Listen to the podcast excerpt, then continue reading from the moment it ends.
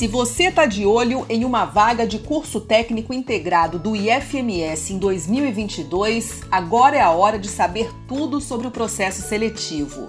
A nossa conversa é com a Ana Carla Hungria, diretora de Educação Básica do IFMS. Para que serve a seleção 2022? Quais são os cursos oferecidos? Quem pode participar?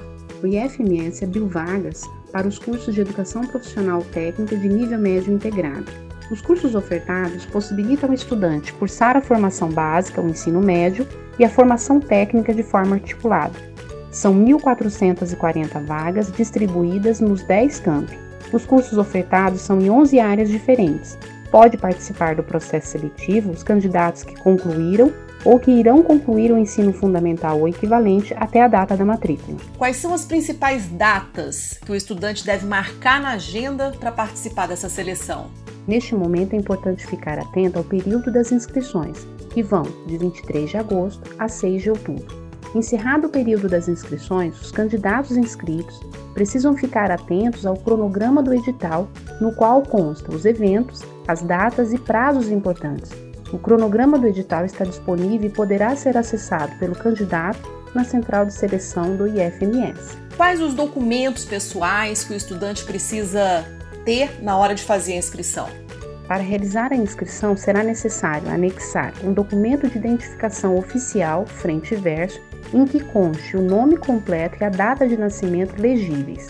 Anexar também um documento escolar do sétimo ano do ensino fundamental, antiga sexta série, ou equivalente, com todas as informações legíveis e o carimbo e assinatura da instituição emitente. Só serão admitidas inscrições realizadas com o cadastro da pessoa física CPF e demais dados do próprio candidato. Mas qual é o procedimento e quanto custa para o estudante se inscrever? A inscrição no processo seletivo é gratuita, não tem nenhum custo para o candidato. Se o estudante é menor de idade, quem que deve fazer a inscrição? São os pais dele? A inscrição pode ser feita pelo próprio candidato ou outra pessoa de posse dos dados e documentos daquele que será inscrito. É sempre importante fazer a leitura do edital, estar atento às regras para a participação do processo seletivo. Aos candidatos menores de 18 anos, orientamos que a inscrição seja acompanhada pelos pais ou seus responsáveis. O estudante não tem CPF. Ele pode se inscrever com o CPF de outra pessoa, da mãe dele ou do pai, por exemplo? Não. Só serão admitidas inscrições realizadas com o cadastro de pessoa física, CPF e demais dados do próprio candidato. Como é que o estudante sabe se ele deve se inscrever como cotista ou na ampla concorrência? No momento da inscrição, o candidato pode optar por concorrer às vagas da ampla concorrência ou concorrer na qualidade de beneficiário de uma das opções de ação afirmativa cota.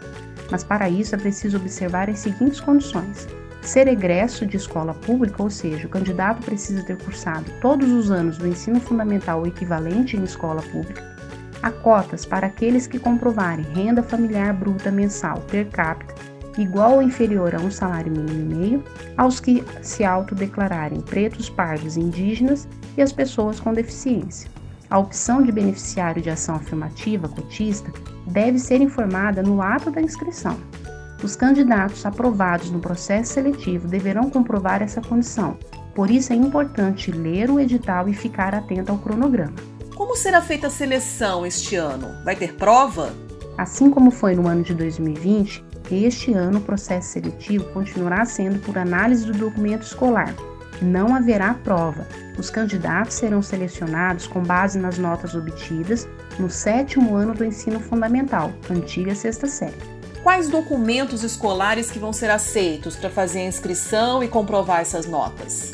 Boletim com as notas do sétimo ano do ensino fundamental ou documento equivalente, comprovante, certificado histórico escolar comprovantes oficiais de exames de certificação de competências ou de avaliação de jovens e adultos ou documento equivalente. O documento anexado precisa ter todas as informações legíveis estar com o carimbo e assinatura da instituição que emitiu. E como que o estudante deve fazer para lançar as notas no sistema de inscrição? No campo Análise de documento escolar. O candidato deverá anexar o documento escolar que comprove as notas que serão lançadas, informar se o documento é certificação de enseja ou Enem, ele vai responder se sim ou não, informar se o documento escolar é por nota numérica ou conceito, lançar a média final. Na falta desta, a média simples das notas obtidas em cada bimestre, trimestre ou semestre, obtida no sétimo ano antiga sexta série nas disciplinas de língua portuguesa, matemática, história, geografia e ciências. Se o estudante quiser consultar o status da inscrição, ele consegue fazer isso? Para consultar o status da inscrição, o candidato vai precisar acessar a central de seleção do IFMS, clicar na aba Página do candidato, informar CPF e senha, ir na aba Minhas inscrições. No campo Situação terá o status da inscrição. Durante o período destinado às inscrições, caso o candidato ou seu responsável legal perceba erros no preenchimento da inscrição, poderá ser feita a correção. Lembre-se, será considerada válida somente a última inscrição realizada. Como será feita a seleção 2022? Quais são os critérios que serão adotados para selecionar os candidatos por nota?